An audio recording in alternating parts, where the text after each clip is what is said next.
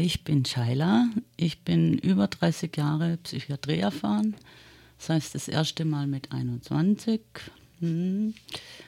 Ich habe gearbeitet in einem äh, Patientencafé am Bodensee und bin drei Tage nicht zur Arbeit gekommen, weil ja, ich hatte Visionen, sage ich jetzt mal.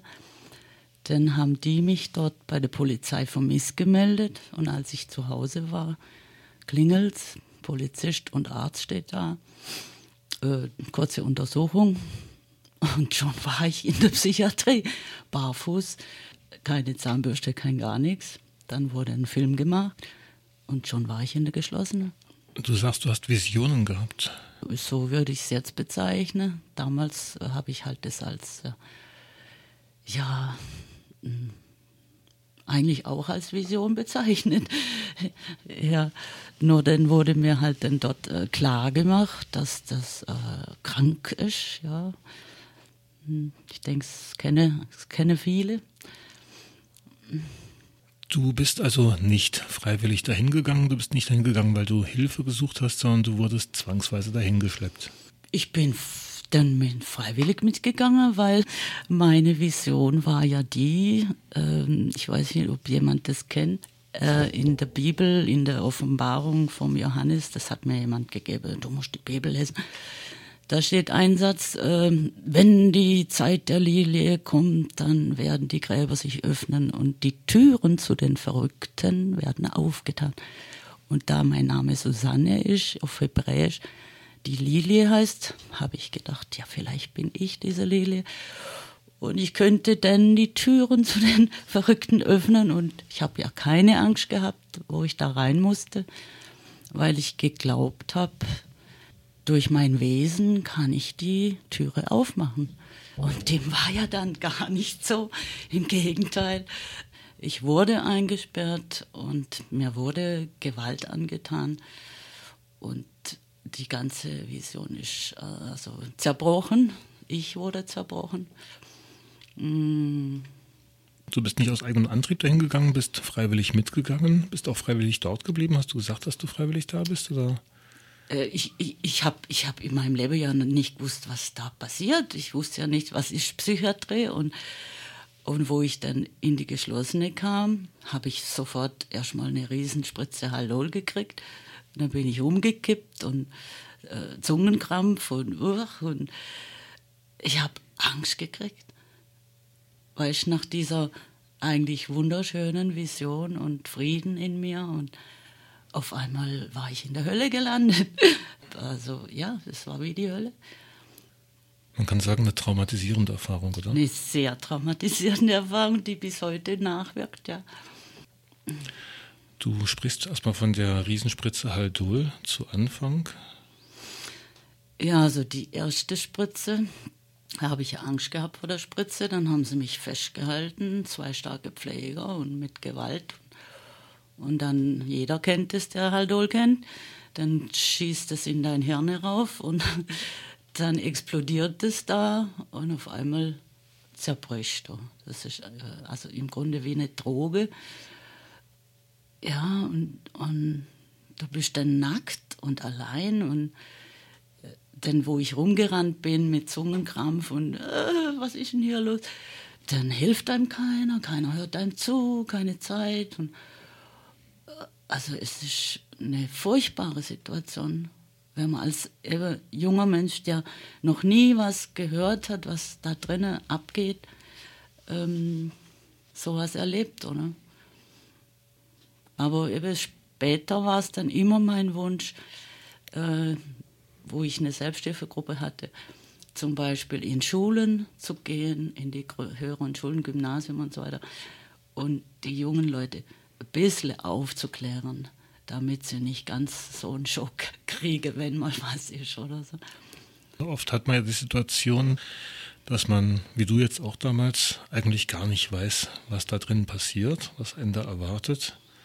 Manche haben ja auch noch die Illusion, dass es dort wirklich Hilfe gibt. Also diese Illusion wird ja auch von verschiedenen Seiten genährt. Viele haben dann den Schock ihres Lebens, wenn sie dann wirklich damit konfrontiert sind, was die Realität dort ist nicht nur ich hatte einen Schock, sondern auch meine Eltern, die erst nach xxx Tagen informiert wurden, wo die kamen. Da war ich natürlich äh, unter Haldol und wie ein Zombie. Und die haben einen Schock gekriegt, wie ich aussehe und die ganze Situation. Das war jetzt vor über 30 Jahren. Mhm. Und wie lange warst du damals da? Wie lange haben sie dich festgehalten? Es war nicht so lange. Erst vier Wochen, dann raus, dann wieder sechs Wochen. Und, aber schon beim zweiten Mal kam dann die Aussage, ja, das ist äh, manisch-depressiv. Das äh, bedeutet, es kann äh, lebenslang sein, chronisch.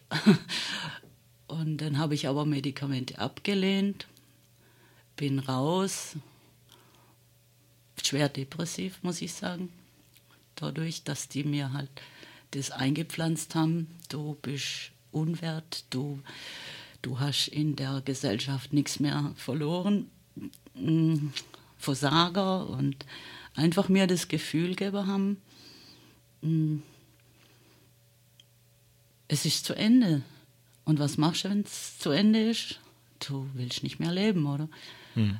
Und dann kamen sechs oder sieben, sechs Selbstmord, Selbstmordversuche. Also ich behaupte, das war das Ergebnis von diesem angeblichen Helfen. Also Selbstmord durch Diagnose sozusagen. Ja. Ähm, wir haben ja vorher schon ein paar Takte gesprochen und du hast mir erzählt, dass durchaus auch Leute aus deinem Bekanntenkreis die Psychiatrisierung nicht überlebt haben. So könnte man es sagen. So könnte man sagen. Ähm, kannst du darüber was erzählen? Ja, das ist äh, persönlich äh, ein guter Freund, den ich in der Psychiatrie kennengelernt habe, der immer mein Beschützer war, einer von drei der, also ich habe das betrachtet, seine, seine Entwicklung.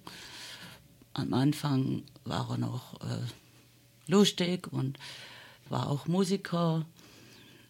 Und dann ist er stark dosiert worden immer und mit Gewalt behandelt worden.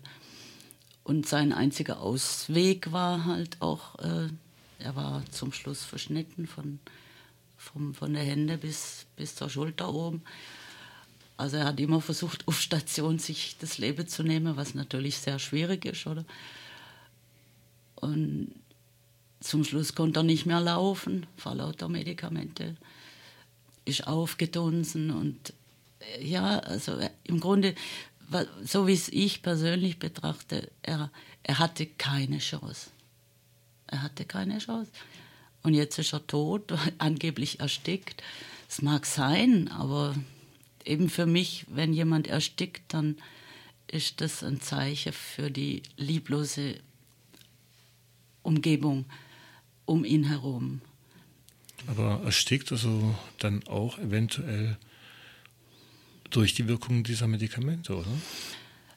Äh, ich denke schon. Die, die Medikamente machen ja auch mit dem Körper was und dann sind die Funktionen äh, nicht mehr richtig, oder? Es gab keine Ermittlungen. Der Staatsanwalt hat sich auch in dem Fall nicht gekümmert um die Todesursache. Soviel ich weiß, war die Todesursache Ersticken, oder? Klar. Mhm. Ja. Da müsste man ja eigentlich hellhörig werden, weil normalerweise erstickst du ja nicht, oder? Ich war ja nicht dabei. Ich, ich habe es nur gehört, oder? Aber es hat mir sehr wehgetan. Und es ist nicht der einzige Fall, wo ich weiß, wo jemand erstickt ist. Oder ein anderer Fall war jemand, der jung reinkam, angeblich depressiv, dann wurde er dosiert, dann wurde er vor lauter Medikamenten äh, manisch, dann wurde er wieder runter und dann ging das hin und her und hin und her. Und zum Schluss wieder hochdosiert mit einem bestimmten Mittel. Und dann ist er wegen dem Mittel ist er wackelig und die Treppe runter und hat sich das Schultergelenk so schlimm gebrochen, dass es nicht mehr, also der war noch behindert. Und danach war er fertig mit der Welt. Also ja, mhm. ihr habt mich zum Krüppel gemacht. So hat er das empfunden, oder? Mhm. Zurück zu dir. Ähm, deine Psychiatriegeschichte hat vor 31 Jahren begonnen. Ähm, wie ging es weiter? Ja, eben. Zuerst habe ich mich gewehrt, indem ich versucht habe, mich zu töten. Dann habe ich äh, gemerkt, es geht gar nicht so einfach. Der Körper ist ja unglaublich zäh. Und dann beim letzten Suizidversuch habe ich mir hab ich einen Schock gekriegt, weil ich äh, also eine, eine Verbrennung, eine schlimme erlitten habe. Und da musste ich im Rollstuhl und weiß ich was alles. Und dann ist bei mir so eine Lampe aufgegangen. Mhm. Ich lasse mich nicht, ich lasse mir das nicht sagen, dass ich jetzt nicht mehr lebenswert bin. Wieso denn eigentlich? Und dann ist der Lebenswille wieder erwacht, oder? Und das ohne Hilfe von Psychiatrie.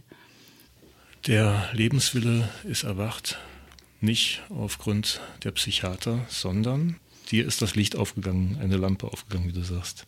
Ja, ein, ein kleines Beispiel war, ich, ich lag im Krankenhaus im Rollstuhl und Schmerzen ohne Ende. Und neben mir war eine alte Frau, äh, die wund gelegen war und äh, sicher auch Schmerzen hatte. Und die hat so gestrahlt und hat so ein, ein ja, und ich habe dann, ich habe mich geschämt, dass ich, wo ich habe ja noch alles an mir dran, meine Augen, meine Ohren, meine, meine Hände ich, ich will meinen Körper da äh, verlassen, bloß weil die sagen, ich bin verrückt, fällt mir gar nicht ein. Also ja, so kam das einfach. Wie ging es dann weiter? Ja, alles Mögliche, noch Therapie. Und dann äh, ist was Wichtiges in meinem Leben passiert. Ich war in Dublin mal wieder und da habe ich die Iskon kennengelernt, Hare Krishnas.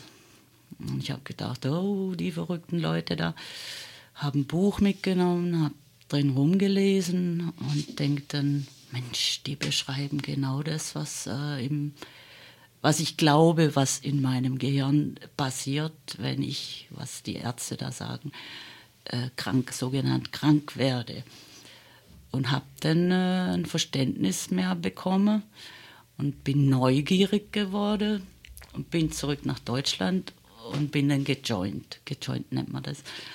Also du bist den Hare Krishnas beigetreten ja, sozusagen. Genau, ja. Und es war von äh, 84 bis 88 und habe da medikamentenfrei, psychosefrei eigentlich äh, eine sehr schöne Zeit verbracht, habe viel gelernt, ähm, habe hab keine Drogen genommen, also nicht mal Kaffee, nicht mal Zigaretten, kein Fleisch, kein Blabla. War einige Mal in Indien und habe meditiert, habe dann auch gemerkt, meditieren ist eben eine, eine von vielen Alternativmethoden, sich selber zu heilen, ohne Nebenwirkungen, ohne Kosten.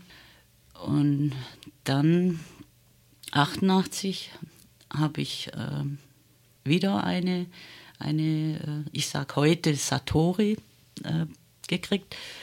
Erleuchtung für die Leute, die sich mit dieser Terminologie nicht auskennen, oder? Äh, ja, also einfach eine weitere Stufe ähm, der Bewusstwerdung. Und wenn das halt so direkt da ist, dann ist das manchmal alles ein wenig viel auf einmal und ein wenig chaotisch.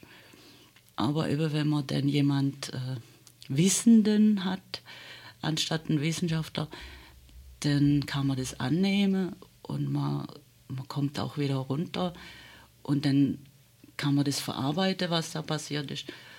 Ja, und dann, dann ist das wie so ein, ein Fluss, der wieder ruhig fließt. Und hattest du so einen Wissenden an deiner Seite? Im Grunde ja, äh, weil durch diese vier, fünf Jahre äh, Zeit im Ashram äh, da verändert sich ja was im, im Denken, im Fühlen, im Verstehen. Im Verstehen ja. mhm. Dein Herz geht auf. Mhm. Du bist aber dennoch wieder in die Psychiatrie geraten. Jo, das äh, empfand ich dann aber eben nicht mehr als Schock, sondern also eben, ich hatte keine Angst mehr. Und eben da hatte ich dann ein Erlebnis. Äh, bin reingekommen Und die haben, haben gesagt, äh, ja, was, Medikamente und ich, oh, muss das sein? Und ja, das muss sein, das muss sein. Dann habe ich gesagt, kann ich, äh, ich möchte, freiwillig bin ich dann vor lauter in ISO-Raum. Und dann lag ich da im ISO-Raum, fragt die berühmte Frage, warum, warum? Mhm. ja, und dann äh, habe ich was gehört und habe es aufgeschrieben. Ich, ich habe immer was zum Schreiben dabei dann. Und ich, ich vermute, das kam halt durch diese vier, fünf Jahre äh, äh Veränderung, angstlos werden, dass ich dann das gehört habe. Und warum vom Wahl habe ich nachher daraus geschlossen, weil ich als Kind äh, ein Fan war und immer noch bin von Moby Dick. Mhm. Ja, ich weiß, ich wollte das hören, oder? Ja. es ist heute immer noch mein, mein Trost und ja, vielleicht gefällt es euch. Deine Hände schließen auf ein irdisches Wesen und mit Gewissheit, ohne es zu beweisen, ist dein Wesen das leuchtende Selbst. Es ist ganz ruhig und doch hörst du es durch den größten Lärm. Es ist unsichtbar und doch siehst du es überall. Es hat keine Gestalt, doch spürst du es, mit was immer durch die Sinne zu dir kommt. Bist versunken im Meer des Erkennens, Illusionen gleich Seifenblasen schweben darauf. Und unter Wasser ruft der Wal, und unter Wasser ruft der Wal. Erkenne dein Selbst, erwach aus deinem Traum und begreife dein wahres Sein. Lange schon weißt du's doch, bedeckst es aber gern, denn du hast Angst davor. Du hast Grenzenlose Liebe, unendliches Vertrauen, lass es fließen, hab davor keine Angst. Teile, wo auch immer, stelle die Verbindung her, und du siehst das spielende Delfine. Ja, du siehst das spielende Delfine.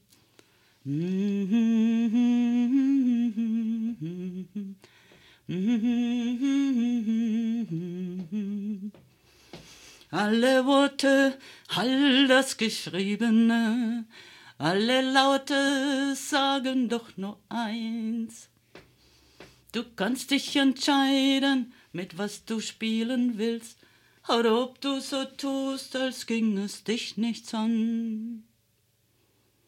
Oh, lass es, lass und schau die Schönheit deiner Seele.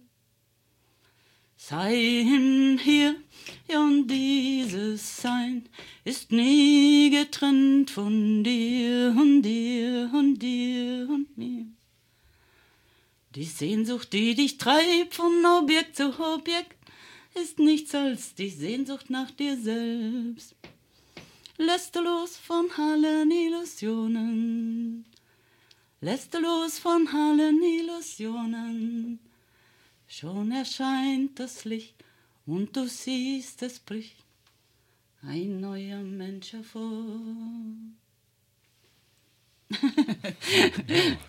yes. Okay, das hast du 88 geschrieben, oder? Äh, ich sage immer gekriegt. Gekrie also, gekriegt. aber es kam 88 zu dir. Ja, und äh, dann war ich später in einer Band, äh, Makwa, und dann habe ich die Melodie, zwei Jahre später habe ich die Melodie gekriegt. Mhm. Ich bin ja kein, ich, ich kann keine Noten oder irgendwie sowas, aber mhm. ist Gefühl halt, ja. 88, zwei Jahre später, 1990, wie ging es weiter? Diese Psychiatrieaufenthalte kamen ja immer wieder, immer wieder. Also insgesamt war ich circa 22, 23 Mal in der Psychiatrie am Bodensee da, in der Großpsychiatrie. In der Reichenau? Ja, genau. Die Reiche auch. Und zweimal in der Friedrich-Husemann-Klinik, was ein völlig anderes äh, Erlebnis dann war. Die Husemann-Klinik, das ist die hier im Schwarzwald, in Buchenbach, oder? Ganz genau, ja, die anthroposophische. Ähm, da kam ich 2004 zum ersten Mal hin. Das war dann ein wenig seltsam, weil das so abgeschottet und keine Medien, keine, kein Radio, kein Fernsehen, kein, so still und so, so gesund da mit dem Essen, also überreichlich. Ich, äh, äh, Andererseits war es auch wieder positiv. Da gab es eine Gärtnerei noch, was es auf der Reichenei leider nicht mehr gab. Das haben sie abgeschafft. Zu teuer. Oder auch diese anthroposophischen äh, äh, alternativ äh, körperlichen Medikamente, die Wärmflächen und, und äh, Mittel halt. Das ist alles sehr das tut der Seele gut. Das mhm. tut einfach der Seele gut. Auf der Reichenau habe ich anfangs 81, da gab es noch Bäder zum Beispiel. Das wurde abgeschafft. Mittlerweile ist das einzige äh, Naturheilmittel, glaube ich, äh, Pfefferminzöl oder irgend sowas. Also wirklich nur Chemie. Nur Chemie. Also das heißt, in den 80ern hast du noch andere Sachen als Chemie dort mitbekommen? Ja, aber äh, äh, also das Minimal. kann ich an einer okay. Hand abzählen, oder? Mhm. Mhm. Wie war es in der Husemann-Klinik mit diesem Psychopharmaka, mit dem Medikament, mit der Chemie? Ähm, ja, da ist mal einmal was passiert, das war eben 84. Da hatte ich gar eigentlich gar nichts Schlimmes. Ich bin da hingekommen wegen einer Trinkphobie, die, die ich entwickelt habe, indem ich so lange Lithium nehmen musste. Lithium ist ja so ein Mittel, wo man Durst kriegt und wo auch, wo man viel trinken muss, wegen der Niere, wegen den Schäden. Und anscheinend habe ich vor lauter Angst immer mehr getrunken. Und dann hat mich der damalige Psychiater da hingeschickt, um das Trinkverhalten zu verbessern. Die wiederum haben irgendwie ein, eine Überweisung von ihm falsch gedeutet und haben mich behandelt gegen Depression. Also das war alles ein wenig seltsam.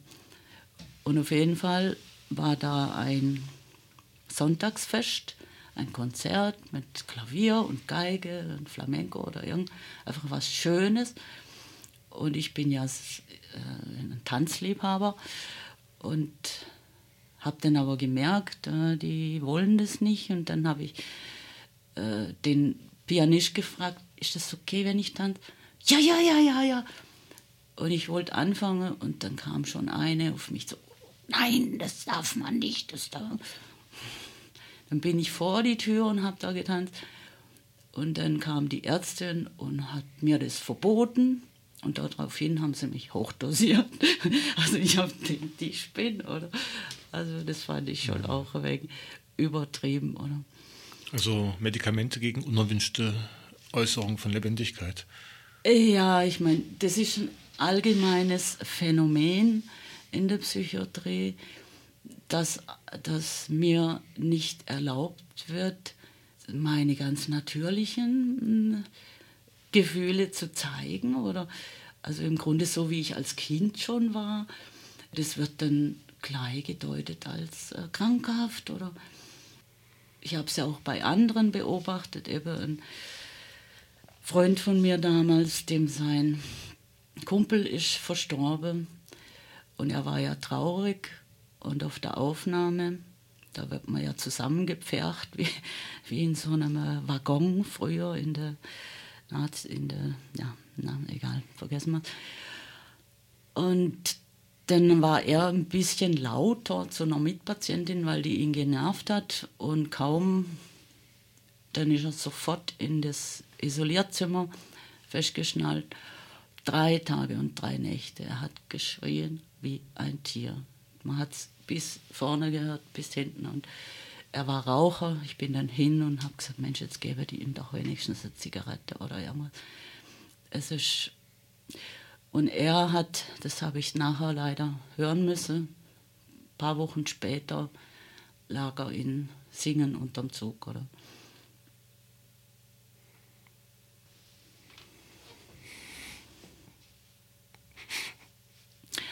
Aber ich, also ich habe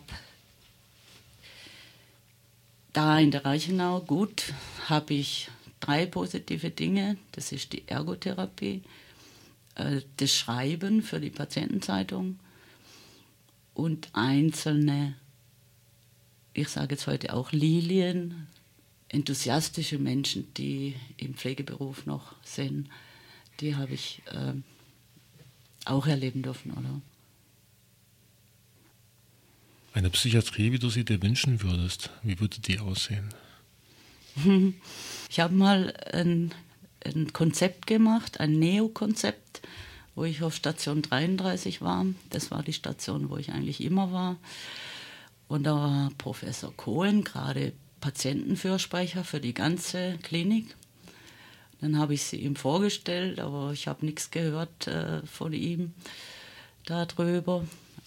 Vor allen Dingen wäre das eine Psychiatrie, die ohne Gewalt auskommt, Gewalt fängt bei mir schon mit dem Schlüssel an. Also ich bin fest davon überzeugt, dass das die Zukunft ist. Ich empfinde uns Psychiatrieerfahrene als Trümmerfrauen und Trümmermänner, die diese neue Psychiatrie aufbauen. Und die, die Backsteine sind unsere Geschichten. Ich habe zu Hause was geschrieben.